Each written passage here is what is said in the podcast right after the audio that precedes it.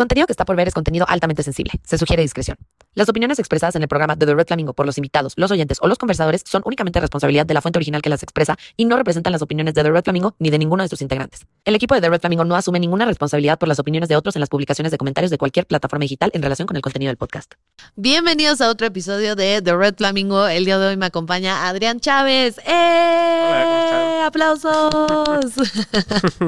Hola, ¿cómo estás? Muy bien, ¿y tú? Muy bien también. Qué bueno. Oye, por fin ya te veo en persona. Ya me eché Así todos es. tus TikToks.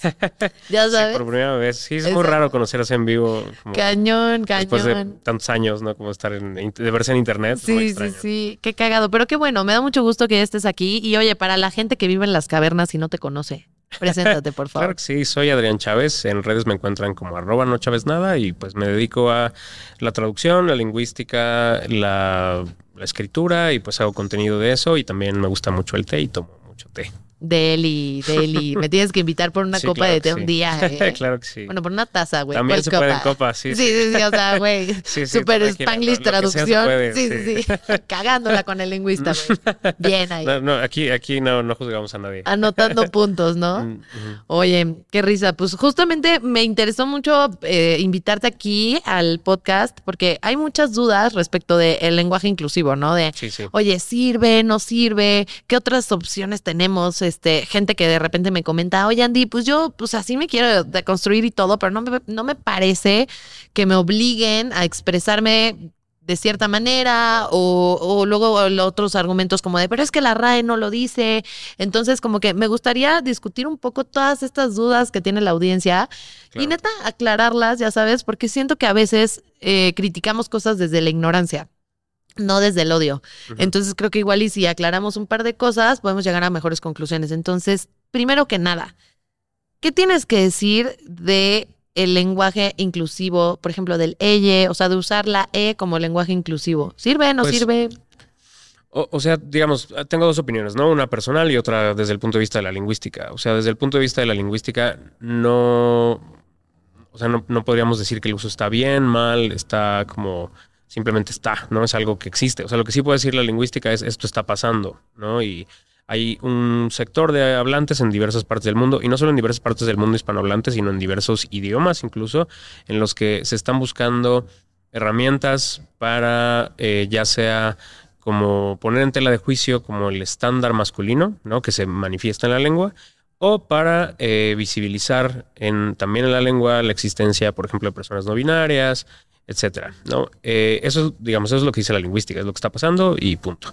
Desde el punto de vista personal, yo creo que hay razones sociales para eh, volverlo pertinente. No creo que al margen de las estrategias específicas, o sea, obviamente hay algunas que son un poco más polémicas, como los marcadores de género neutro, eh, y otras no tanto, como no sé, quizá los, los eh, o sea, dejar de utilizar palabras como por default masculinas, ¿no? Por ejemplo, de- decir hecho por manos humanas en lugar de por las manos del hombre, ¿no? Digamos que en sentido estricto eso también es lenguaje incluyente, pero son estrategias un poco menos eh, polémicas, ¿no? Y hay otras que están en medio, como los, los dobletes, ¿no? Decir todos y todas y así. Y, y yo, yo personalmente creo que hay, hay razones, eh, te digo, sociales como pertinentes para, para usarlo en general, al margen de que algunas estrategias pues van a, van a generar mayor resistencia que otras, eh, ya sea por razones también sociales o por razones eh, estrictamente lingüísticas, ¿no? Como en el caso de los marcadores de género neutro, que obviamente como se meten con una estructura profunda del idioma, que es el, el binarismo de género. ¿Cuáles son los marcadores? Eh, me refiero a la E, ¿no? A la E, la Eso, la X E. y todos estos, sí. Obviamente son un poco más complicados de solo usar y ya, porque, pues, por ejemplo, en español tenemos que hacer todas las concordancias y es un relajo, ¿no? Entonces es mucho más cansado y la estructura del, del género binario en, el- en la lengua española, pues es de toda la vida, ¿no? Entonces, como es una estructura tan profunda, obviamente hay mayor resistencia también, eh, insisto, no solo social, sino genuina, ¿no? Como desde el punto de vista del hablante, de, de que pues le cuesta trabajo, ¿no? Entonces, al margen de eso, yo personalmente es algo que trato de hacer. O sea, tú sí hablas con la E. A veces, o sea, yo como que medio combino las estrategias, como que a veces utilizo más bien como los dobletes, ¿no? De pronto uso, uso masculino-femenino, ¿no? A veces cuando me consta, por ejemplo, que hay, eh, no sé, en mis salones de clase, ¿no? Cuando me consta que una persona no binaria utilizo todes, Ok. pero si no, digo todos y todas. Por escrito utilizo mucho más la X, por ejemplo, ¿no? Que la, que la E. No me preguntes por qué, no sé. O sea, solo es como una cosa como de costumbre.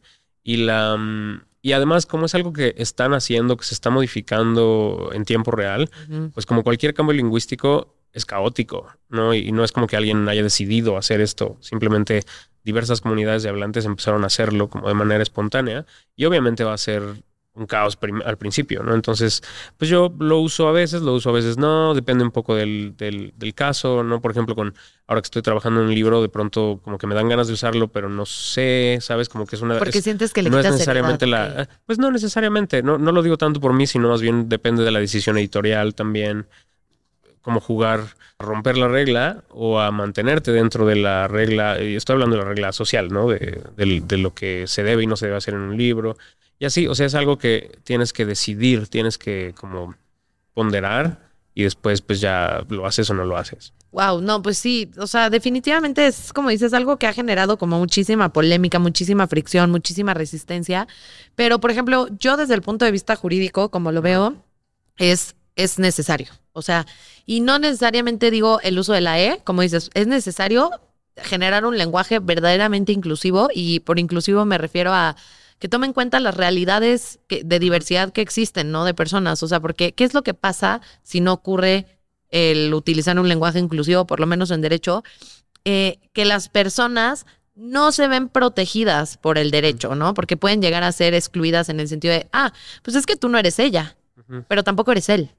Y entonces no entras en el, en el marco jurídico de los artículos, ¿no? Claro. Por ejemplo, ¿te acuerdas tú seguramente cuando se estaban reformando varios códigos estatales en México respecto al matrimonio igualitario, que decía, el matrimonio es la unión entre el hombre y la mujer? Sí. Pues claramente era, este es un gran ejemplo de cómo la ley puede llegar a ser excluyente con otras realidades, porque las personas que no se identificaban, o sea, que no, no eran ah, la unión entre hombre y una mujer, sino que eran el- la unión entre mujer y mujer, Personas. hombre y hombre, o era simplemente la unión entre una persona trans, whatever, pues no podían verse beneficiados del acceso al matrimonio, que al final del día es una institución jurídica que busca pro- proteger el patrimonio de las personas, entre otros derechos, ¿no? Los hijos, claro. etcétera. Lo podemos ver ahí, lo podemos ver, por ejemplo, también en temas de seguros, o sea, un seguro eh, que le puedan discriminar a una persona transgénero por no cumplir con las especificaciones para ser mujer o para ser hombre, incluso porque luego como que decimos, ah, es que las personas transgénero, este, ¿por qué? Pues eh, que aguanten, ellos se hicieron así, es su problema. Y luego no pensamos que existen otras realidades, que hay de las personas hermafroditas, por ejemplo, ¿no? O sea, que nacen este, de por sí con las dos, eh, con los dos órganos, ¿no? Entonces hay muchas realidades que el lenguaje tiene que comenzar a, a tomar en cuenta para poder velar por los derechos de las personas. Últimamente al Estado no le importa si es ético, si, o sea, si está bien, si está mal. O sea, al Estado lo que le preocupa es cumplir con su obligación, que es brindar los mismos derechos y obligaciones para, para las personas, ¿no? Bueno, obligaciones no, pero me entiendes, ¿no? O sea, como a, Sí. a- a- hacer cumplir las obligaciones. Exacto, o sea, como que el Estado trata de velar porque todas las personas tengan por lo Claro. menos sus derechos humanos cubiertos, ¿no? Y entonces yo creo que el lenguaje inclusivo es una propuesta en respuesta a esta necesidad, ¿no? Sí. Pero luego te topas con ciertos usuarios o ciertas personas que piensan como, oye Andy, pues es que, ¿sabes qué? Es que la neta siento que, pues no me parece, ¿no? O sea, no me parece, siento que no deberíamos de decir ella, siento que deberíamos de decir personas trans, ¿no? Por ejemplo. O luego quizá ot- otras opiniones un poco más rígidas y decir, oye, pues es que, ¿sabes qué? Es que la neta se me hace una tontería. O sea, si tú naciste con un pene o con una pues ni modo, te chingas y usas el, el, el digamos, el pronombre que, te- Sí. que le tocó a tu órgano sexual. ¿Tú qué opinas de ese argumento? Pues yo creo que como en muchas otras discusiones que tienen que ver con la lingüística, la lingüística es como el caballo de Troya nada más. O sea, eh, y por eso me parece importante empezar haciendo esa distinción, ¿no? De lo que te, te puedo contestar como desde el punto de vista lingüístico y desde lo que opino yo personalmente, porque al final la discusión suele estar contaminada de esa confusión, ¿no? O sea, la gente utiliza la parte lingüística para hablar de lo que en realidad es una opinión previa que tiene que ver con otras cosas, ¿no? A mí me pasa todo el tiempo que escucho argumentos de otro tipo, como por el lado lingüístico, ¿no? Que me dicen, bueno, obviamente lingüístico normativo, ¿no? Que no, es que este, afea el idioma, es que eso no existe, es que este, después ya no nos vamos a entender, es que la RAE dice que no, todas esas cosas, ¿no? El Eh, argumento de la RAE es un clásico. es- es- sí, total. Y sumado a, lo, a todo esto que dices, ¿no? Entonces, en realidad lo que está pasando ahí está pa- pasando tras bambalinas. O sea, la verdadera incomodidad no es si quieres o no que el idioma mute de tal manera que adopte nuevas palabras o nuevas estructuras. Lo que está de fondo es una opinión social. ¿No? O sea, cuando la gente te dice no digas ella, no te está diciendo no digas ella, está diciendo no estoy de acuerdo con aceptar que eh, hay personas cuyo género no se adscribe ni a lo femenino ni a lo masculino, porque yo creo que género y sexo son lo mismo y por lo tanto si naciste con tal o cual genitalia, por lo tanto tienes la obligación, ¿no? De, de nuevo el pensamiento normativo, tienes la obligación de comportarte y que y aceptar que los demás te, te traten como lo que dicta tu corporalidad, ¿no? Entonces, ese es el problema, o sea que no, de, de nuevo, no es, un, no es un debate lingüístico en realidad, la lingüística es nomás como el pretexto. Sí, justo es lo que yo he argumentado en algunos videos, digo, sin ser lingüista, ¿verdad? Pero lo que he dicho es lo que la lógica me indica, ¿no? De decir, oye, mira, es que el tema es que el lenguaje está a merced de los humanos, no los humanos Claro. a merced del lenguaje. El, el lenguaje está creado para que nosotros podamos expresar la realidad y pues nada, o comunicarnos, ¿no? Y la verdad es que negar que existen estas diversidades, pues es no ver una realidad que está ahí enfrente de nosotros, ¿no? O sea, que la vemos físicamente existiendo, o sea, no es un invento de redes sociales. Tú ves a personas transgénero en la calle, tú ves a personas no binarias en la calle, o sea, es una realidad, ¿no? Sí, No es un invento teórico de las redes sociales de los progres, o sea, es muy, muy real, ¿no? Pero quizá alguien te diría con lo que acabas de decir, ay, yo jugando a la abogada del diablo, Está bien, me encanta, me encanta.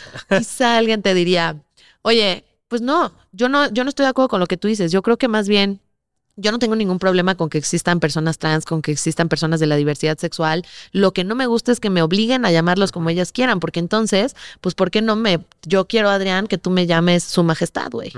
Yo quiero que tú me llames su majestad. ¿Por qué? Porque me identifico como una persona de la realeza, ¿no? Entonces, pues ahí, ¿qué me dirías tú? Sí. Además es un, es también un- así eh, de, uno de los top comentarios, ¿no? De esos. Cliché. Eh, sí, sí. Lo peor es que, o sea, no lo peor, pues, o sea, la, la respuesta es, estoy de acuerdo. O sea, estoy de acuerdo con que en efecto nadie te puede obligar. Mi respuesta es más bien, es que no estoy tratando de obligarte, estoy apelando a tu ética, a tu moral y a tu sentido común y a tu empatía, ¿no? O sea, al final, cuando, o sea, si lo llevas a otros terrenos, ¿no? Si yo digo, oye, a mí me pusieron tal nombre y en mi eh, acta de nacimiento dice de esta manera, pero no sé, me gustaría que me dijeras Adrián. Es más, ¿cómo sabes que me llamo Adrián ahora que lo pienso? ¿no? Ah, o sea, a lo mejor, a lo mejor mi acta de nacimiento dice otra cosa, a lo mejor mi INE dice otra cosa, pero yo te estoy pidiendo que me llames Adrián porque pues así me identifico. Porque, ¿Por qué? Porque aunque el nombre es una cosa como ahí este, abstracta que no está, salvo obviamente en los, en los documentos, pues, pero cuando interactuamos, ¿no? No está en ningún lado, está en la confianza que tú tienes de que yo así me identifico y que yo tengo una historia con esa palabra, con ese nombre y tal. Entonces, cuando yo digo, me puedes decir Adrián, estoy apelando a tu empatía y estoy apelando al hecho de que tú no vas a tener problema en aceptar cómo me identifico yo y quién soy yo, ¿no? Entonces, normalmente no suele ser un problema, ¿no? Normalmente, por ejemplo, con este ejemplo, si, si la gente te dice, oye, dime tal, no pasa nada. A mí me pasa todo el tiempo. Me pasa con, por ejemplo, eh, a veces intuyo que pasa con eh, alumnos, por ejemplo, que están como en un proceso como de descubrir quiénes son, que quizás son una persona no binaria y que no me dicen explícitamente, oye, eh, utiliza un pronombre distinto o dime este, ella específicamente, no sé, pero me, me piden que les llame por otro nombre, ¿no? Un nombre que suele ser un nombre más o menos neutral, ¿no? Como difícil de, de generizar. La respuesta es sí, o sea, la respuesta es, a ver, no te, te acabo de conocer, ¿no? Es, no- te estás presentando ante el grupo. ¿Quién soy yo para decirte quién eres? ¿no? como de, oye, no tienes cara de Adrián, güey, la neta, te voy a decir Daniel, sí, sí. güey. Y el problema está claro que con el elemento del, del, lo cual es chistoso porque en Starbucks siempre me ponen Daniel en los vasos. Ah, Entonces, bueno, algo entonces tienes eso. cara de Daniel. Sí, sí, puede ser, sí, mi abuelo se llamaba Daniel, entonces quizá. Ah, pues ya ves. Pero bueno, el, a lo que voy es que hay una diferencia con la cuestión del género, porque está atravesada de una cuestión ideológica, y la ideología en cuestión es la creencia de que la corporalidad debe ser normativa para el comportamiento social. ¿no? Al final se reduce a eso, porque Total. mucha gente dice como, bueno, en realidad se trata de una cuestión biológica, ¿no? Es como, no, no se trata de una cuestión biológica, se trata de que tú crees que la biología debe normar el comportamiento. Y, y esa es toda la cuestión, ¿no? Al final, cuando tú me dices, llámame de tal o cual manera, estamos en el terreno de lo social, no estamos en el terreno de lo biológico, no tiene nada que ver con lo biológico. Y sin embargo, y, y lo mismo para los pronombres, ¿no? Para todo lo demás. Y sin embargo, hay personas que quieren, que insisten en que una de todas esos, de todos esos elementos, lo biológico, lo social, es como tú decías, ¿no? No podemos decir que no existen las personas no binarias, que no existen las personas trans, porque ahí están, porque está estudiado, porque se sabe que la- el género se... se- Porque los vemos, o sea, existen ¿no? ahí en el antro, en el Starbucks, en Sí, sí, cualquier total- lugar. Totalmente. Y, eh, al contrario, negar eso sería negar la realidad. ¿no? Totalmente. O- ojo, no es una realidad biológica en el sentido en el que se comprende el espectro sexual, es verdad, ¿no? Pero nadie está diciendo que sea, que, que- o sea, nadie está diciendo, nadie está negando eso. Totalmente. Lo que estás diciendo es que la realidad es compleja y que hay realidades que se superponen, la biológica y la, por ejemplo, la, so- la social a la biológica, ¿no? Entonces, eso se manifiesta en la lengua. O sea, lo que están pidiendo en realidad es volver a este normativismo de- o determinismo biológico y que este norme también la lengua, ¿no?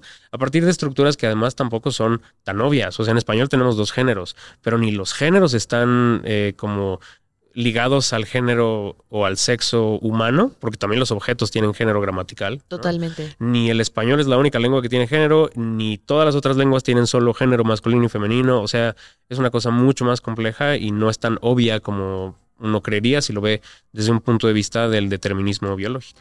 Cañón. Y yo nunca vi gente quejándose de decirle Juan Gabriel a Juan Gabriel, ni Chayán a Chayán, cuando sabemos que no es un nombre real, ya sabes. O sea, Sí, sí, no es un nombre real. La mayoría de los artistas, influencers que conocemos o que vemos o que existen o existieron, la mayoría no es un nombre, no es un claro. nombre real. Y es porque, pues simplemente, ¿no? O sea, tendrán sus razones para querer llamarse de alguna manera, ¿no? O sea, porque, pues no sé, no quiero que relacionen mi chamba este, profesional con mi hobby. O, pues, la neta, me peleé con mi papá y no quiero ponerme el nombre. No sé, ¿no? O sea, hay mil razones que la verdad, ¿quiénes somos nosotros para cuestionar eso? Sí, exacto. ¿no? Realmente, y, y creo que a veces otro, otro de los argumentos muy comunes es que dicen, no, bueno, pero es que también me choca que quieran educar a nuestros hijos como ellos quieran, ¿no? O sea, ¿qué pecs que quieren ya incluir lenguaje inclusivo en, en, las, en las escuelas? Porque yo no le quiero enseñar a mi hijo lenguaje inclusivo. Y yo lo que pienso, no sé tú qué opines, pero yo lo que pienso es, a ver, como dices, nadie está obligado a usarlo. Le estás dando herramientas a tu hijo. Por si tu hijo lo, el día de mañana lo, lo quiere usar lo, para sí mismo o para o con otras personas, le estás dando herramientas para adaptarse a un mundo que está llegando a esa realidad, ¿no? Entonces, de otra manera, pues tu hijo no va a poder tener esta sensibilidad, esta empatía ni nada y se va a traducir en limitantes para su desarrollo quizá profesional, amoroso, etcétera, ¿no? Sí, lo que pasa es que en la escuela, a, ver, es lo, es lo mismo, es el mismo problema. Hay un, como la configuración mental normativa, que fue la que muchos y muchos de nosotros y nosotras vivimos en la escuela, la educación básica sobre todo, como que nos hackeó la vida, ¿no? Y entonces, cuando tú sugieres la idea de que en el salón de clases se pueda hablar, de estos usos, así como me pasa a mí, no nada más con lenguaje incluyente, ¿no? También cuando hablo de usos no estándar de la lengua, ¿no? Como usos eh, dialectales o sociolectales, ¿no? Como, no sé, decir, este, eh, bueno, el voz de los argentinos, por decir cualquier ejemplo, o este que también la gente odia, ¿no? El de ocupar en lugar de necesidad, que es como ciertos dialectos del español mexicano, o sociolectales como aiga, dijiste, todos estos, ¿no? Cuando hablo de esos usos y sugiero la posibilidad de hablarlos en la escuela, igual que con el lenguaje incluyente, como que la gente de inmediato asume, hace una matemática extraña en la que asume que lo que tú estás enseñando es a que lo hagan, ¿no? Sí. Como, como decirle, si yo hablo de lenguaje incluyente, entonces lo que estoy diciendo es, ahora todos tienen que poner la X en el examen, ¿no? En lugar, o sea, todes o todes con la X, y si no, están mal y está incorrecto y tal, cuando en realidad a lo que estamos apelando es justo a, a lo contrario, o sea, no, al menos yo desde mi trinchera es como, a ver, no hay correcto o incorrecto, yo te estoy enseñando lo que existe. Claro. Y si no te enseño lo que existe, estoy fallando como maestro. O sea, si yo no te enseño que hay otros usos dialectales o en este caso políticos de la lengua, lo que estoy haciendo es omitir información, ¿no? Y eso es deshonesto pedagógicamente hablando. Entonces, Totalmente. al contrario, ¿no? Y, y- y de pronto los papás, o bueno, digo los papás, no sé, no me consta que sean los papás los que me comentan en los TikToks, ¿no? Pero gente que está en contra de, de esto luego dicen, no, pero es que va a ser, eh, ahora ya todo el mundo habla como quiera y no sé qué, y se está perdiendo el la cultura del esfuerzo y tal. Y de pronto yo digo como, bueno, pero a ver, es, o sea, incluso asumiendo que, que yo estuviera como de ese lado, ¿no? Es, es mucho, requiere un, un esfuerzo intelectual mayor entender que la lengua se sujeta a los contextos y que existen diversas variantes y usos distintos de la lengua según el contexto, a, a solo aprenderte una regla porque quién Porque sabe, porque así te dijeron que era y ni el maestro sabe por qué, pero pues así es. ¿no? Entonces, Sí. yo creo que va por ahí.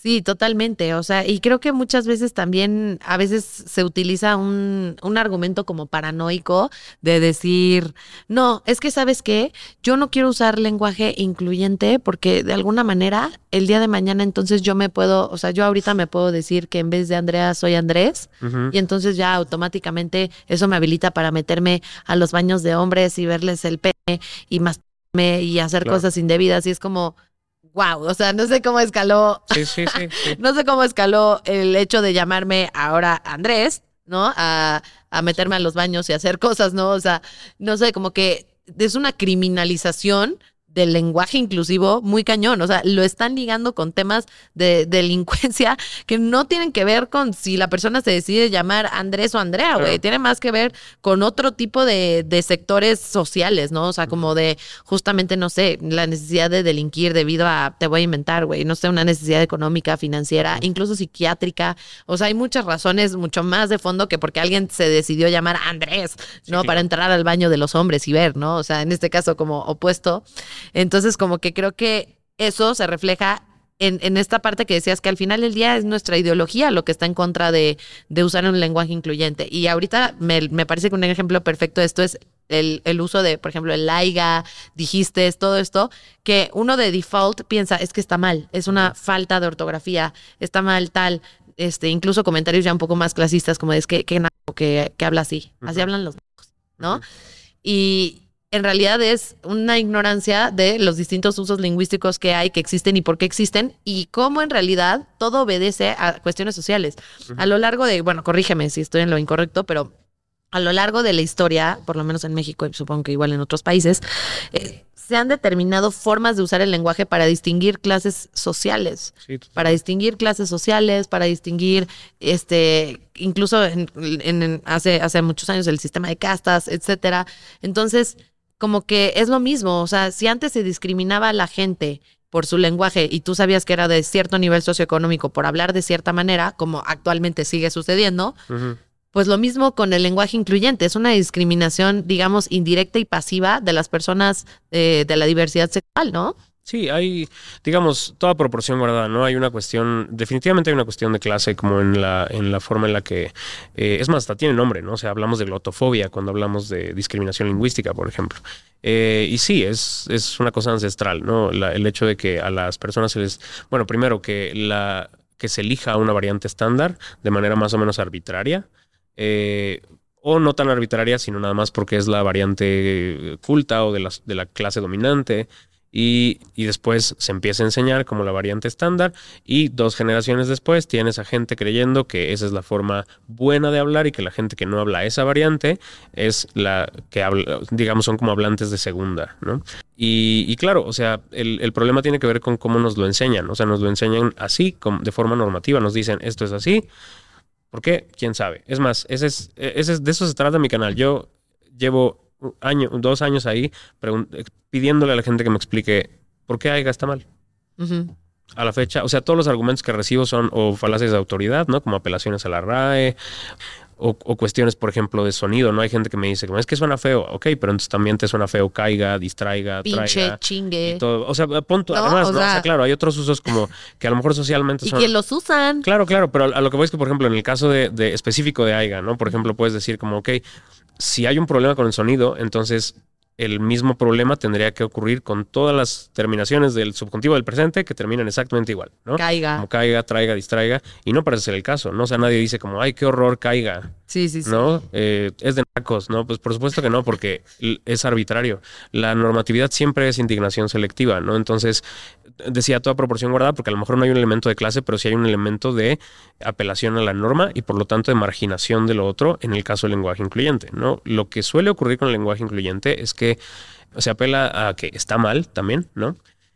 y se apela a que la lengua no es así, o sea, que no esa no es la naturaleza de la lengua y que este es un uso que no es espontáneo también, ¿no? Suele decirse que es como impuesto por una minoría y tal. Y claro, es un juego, es un truco ahí este, lingüístico, ¿no? Porque no es que sea, a ver, nadie le está imponiendo, porque nadie, a diferencia de las leyes que sí están ocurriendo en otros lugares, como Perú acaba de ocurrir, pasó en Buenos Aires. ¿Qué cosa? Cuéntanos. Eh, que están prohibiendo que se utilice, ¿no? Eso sí es una imposición. ¿Están prohibiendo que se utilice el lenguaje incluyente? Sí, específicamente las marcas de género neutro, ¿no? Eh, como el, la, la, E y así. Pasó en Buenos Aires, un alcalde muy conservador en Buenos Aires lo hizo, y además yo hice un video al respecto, lo hizo sin mostrar ninguna prueba, ¿no? O sea, él dijo que había habido unos exámenes y habían descubierto que, es, no, que, que los estudios mostraban que el lenguaje incluyente estaba entorpeciendo el aprendizaje de los niños. Y yo me puse a investigar y bueno, dicho estudio no existe, o al menos nunca lo hicieron público, y lo que pues, parecía, lo que sugería la información es que se basó en los exámenes de eh, como de competencia, como los que hacen aquí, ¿no? De español, matemáticas y eso. Como el Ceneval. Y... Ándale, sí, pero como los que hacen para los, los niños de educación básica. Ok, ok. Eh, no me acuerdo cómo se llama, pero bueno, eso. El equivalente, ajá. Claro, y el, el, problema de eso es que no es un estudio riguroso, primero, y además están midiéndolo con base, a ver, o sea, los exámenes ni siquiera están en lenguaje incluyente, ni siquiera lo usan. No o es una opción. Exactamente, o sea, no están midiendo eso. Obviamente va a estar mal. Sí, claro. No y, no, y en todo caso, o sea, bueno, primero, si estuvieran midiendo el lenguaje incluyente, sin usar el lenguaje incluyente, pues obviamente estaría, estaría como, el estudio estaría como medio chueco,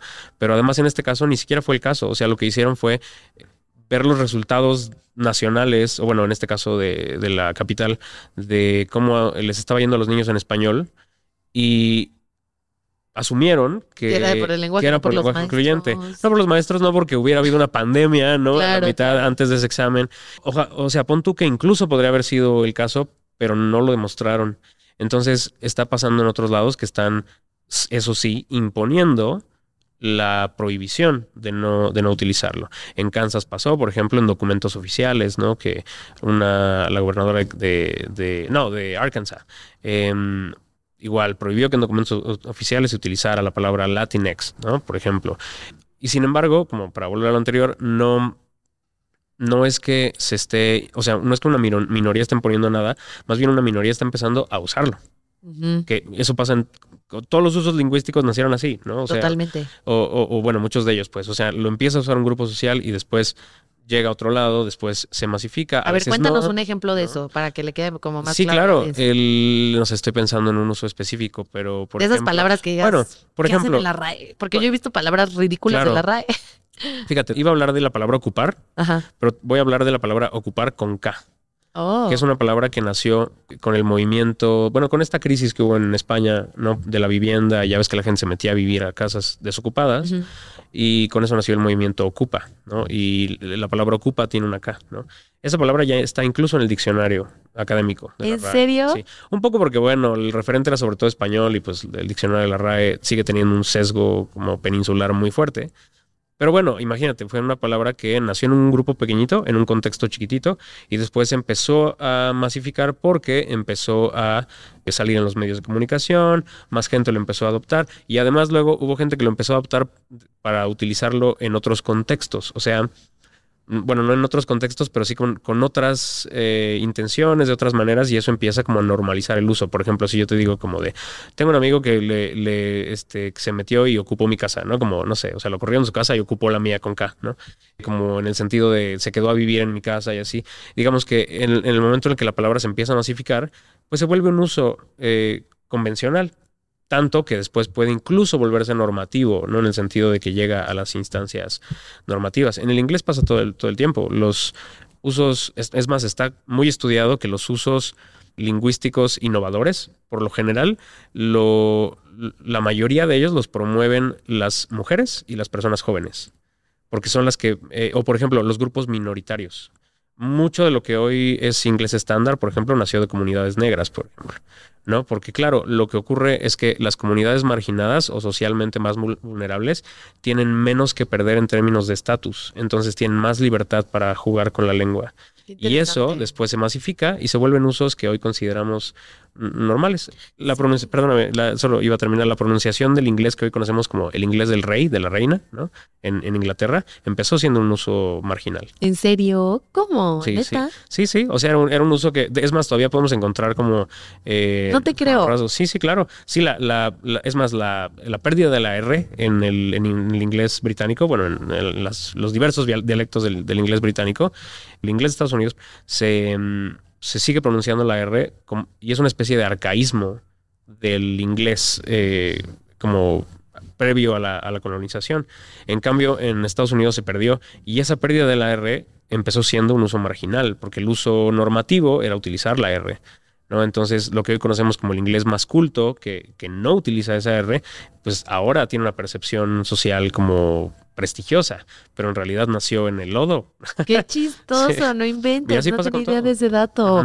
Justamente hay palabras en la RAE, creo que chido y varias palabras así que, que no, no eran, o sea, que quizá antes se definían como padre y de repente la gente empezó a usar chido y la RAE lo agregó, o sea, y así hay muchísimas palabras realmente, o sea, creo que sí tenemos a veces como una mente muy cua- cuadrada y poco empática, o sea, genuinamente, porque últimamente yo de repente como que veo muchas quejas, pero no veo propuestas, ¿no? Es, ok, ¿no te gusta el uso de la R? ¿Qué propones? para incluir a estas otras diversidades. Y el problema es que, ¿sabes por qué no pueden dar las propuestas? Porque no reconocen esas Claro. realidades. O sea, ni siquiera existe el interés, ¿no? Entonces, eso es uno de los problemas más grandes. Y yo quisiera saber, ¿con qué otro reto te has topado tú en tu, tu creación de contenido, en tus clases, etcétera, cuando hablas de lenguaje inclusivo? Pues mira, mucho de ello tiene que ver con la parte, al final vuelvo a lo mismo, ¿no? Tiene que ver con la parte ideológica.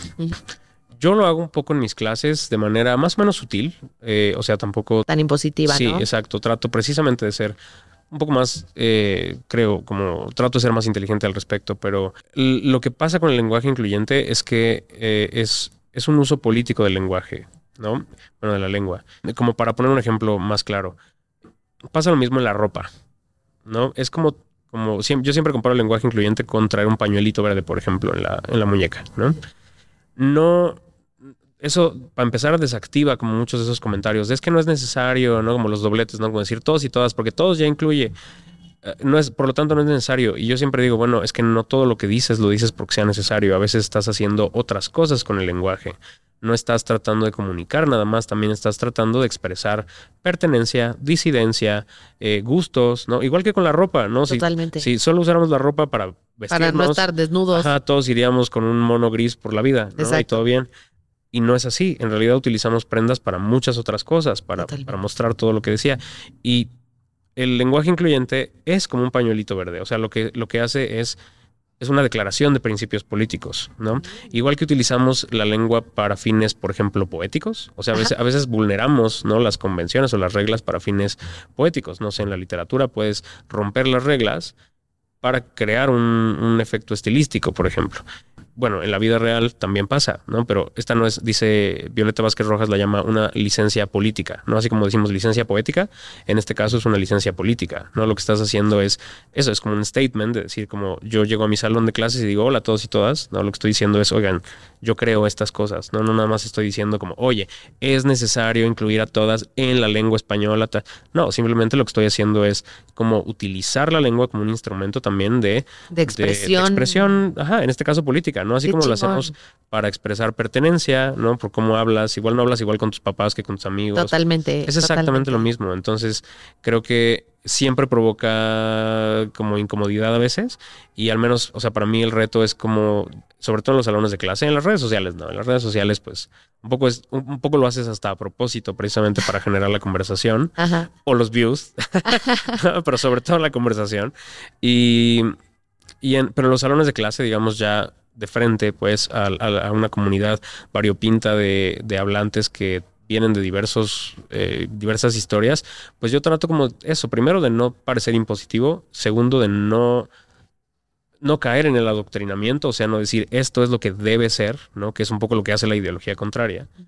Y más bien, este es el menú, esto es lo que yo personalmente pienso y esto es lo que la lingüística dice al respecto, ¿no? Y creo que al final, como la apelación a la transparencia, como a las pruebas, O sea, tú te puedes equivocar y está bien y alguien te puedes mentir, pero mientras tú demuestres por qué. Sí, por qué lo estás enseñando o por qué lo estás haciendo o por qué lo estás usando. O sea, como decir, como dices, el día de mañana puedes equivocarte o lo que sea, pero el chiste es que Sí, siempre sí. tengas argumentos sólidos, no nada más tu opinión, tus creencias, eh, incluso tus inseguridades, ¿no? O sí, sea, totalmente. entonces sí, la verdad es que me encanta, me parece un tema súper interesante. Espero que hayamos aclarado cosas para la audiencia porque la verdad es un tema que es, ha sido muy complicado comunicarlo de una manera correcta para todos los creadores de contenido, Totalmente. la verdad. O sea, ha sido un tema con muchísima confusión, con muchísimo odio también, o sea, muy agresivo, muy agresiva la comunicación respecto a este tema, la neta, de repente empiezas a hablar de esto y te lleva, Sí. "Hey, esto, güey".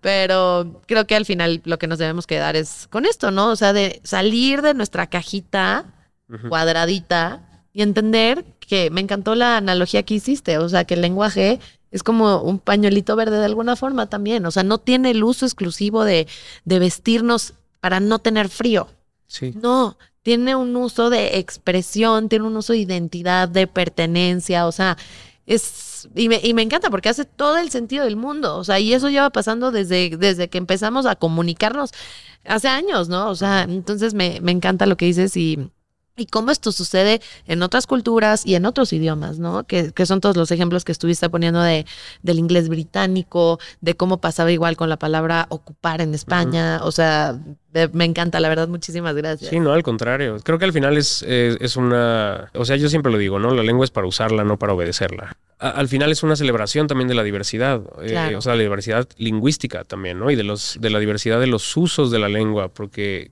eh, para mí así mi, mi peor enemigo, ¿no? Es justo como la, lo, que yo llamo normativitis, ¿no? Que es como esta tendencia a pensar el mundo y específicamente la lengua desde la normativa. Y lo que hace la normativa es que inhibe la creatividad, el pensamiento crítico, absolutamente todo, ¿no? Entonces es mucho más, la vida es mucho más compleja y mucho más divertida cuando sales de la normativa y entiendes que el mundo es complejo y que la lengua en particular, igual que la ropa, igual que muchas otras cosas, como expresión cultural tiene muchos otros usos y no nada más el uso de obedecerse a sí misma, ¿no? Y de seguir una serie de pautas. eh, porque igual que con la diversidad sex- sexogenérica, pues lo que vemos en la calle es, es eso, es la diversidad. ¿no? Exacto, no existe, no la podemos negar. O sea, las reglas están muchas veces también para romperse e innovarse, que es lo que pasa todo el tiempo igual en materia jurídica. O sea, en materia jurídica, sí, se hizo un código alguna vez, se hizo alguna ley alguna vez, pero ¿cuántas reformas no tenemos todo el tiempo? Claro. Y es precisamente por eso, porque nosotros no obedecemos a la ley. No estamos a merced de la ley. La ley está a merced de Claro. nuestras necesidades como sociedad. Por eso es porque se van tipificando incluso ciertos delitos como el feminicidio. O sea, eso no existía. Hace Sí, muchos claro. años no existía. ¿Por qué? ¿Por qué existió? Pues porque hubo una necesidad. ¿no? Entonces, justo como entender que las reglas, obviamente está bien que existan para tener como cierto tipo de orden, estructura, una posibilidad de comunicarnos, en este caso no de la lengua, pero pues últimamente nosotros no estamos a merced del lenguaje, Sí, el claro. lenguaje está a merced de nosotros. Sí, imagínate si con, la, si con las leyes, que son leyes, no aplican, ¿no? Porque justo las leyes se pueden modificar, porque la sociedad cambia, leyes que eran importantísimas antes se vuelven obsoletas y así. Ahora imagínate con la lengua que ni siquiera tiene una lógica normativa, o sea que no, no son leyes, ¿no? Entonces, Exacto. pues por supuesto que más se, se modifica. Totalmente. Oye, pues muchas gracias, Adrián. Me encanta, me encanta tu contenido. Gracias, por haber venido aquí a Red Flamingo. Y me gustaría que nos platicaras nada más dónde te podemos encontrar otra vez, por si hay Claro algún sí. despistadillo. Sí, claro, me encuentran, eh, bueno, estoy en TikTok principalmente, también en, en Twitter o como sea que le digan ahora, y eh, en. Instagram. Eh, como arroba no chaves nada. Y pues nada, ahí se enteran de todo, sobre todo en Instagram es donde hago como anuncios y esas cosas, sobre de, este de pronto otras cosas que hago, desde mis libros hasta mis catas de té y todo eso, pero... Ay, invítame una Claro que sí, claro que sí. sí, claro que sí. Y, y pues ahí estoy, arroba no chaves nada en todos lados. Muchas gracias. Pues espero que les haya gustado este episodio, Flamingos, que se lleven nuevos argumentos. Todo lo que platicamos está sujeto a debate. Lo podemos platicar mil veces ahí en los posts, en donde ustedes quieran. Lo importante es que tengan nuevos argumentos, nuevos cuestionamientos, nuevas formas de pensar y que no nada más repitan de repente los argumentos que vemos ahí en Claro. internet, ¿no? Así que espero que les haya gustado y nos vemos para el próximo episodio de Red Flamingo.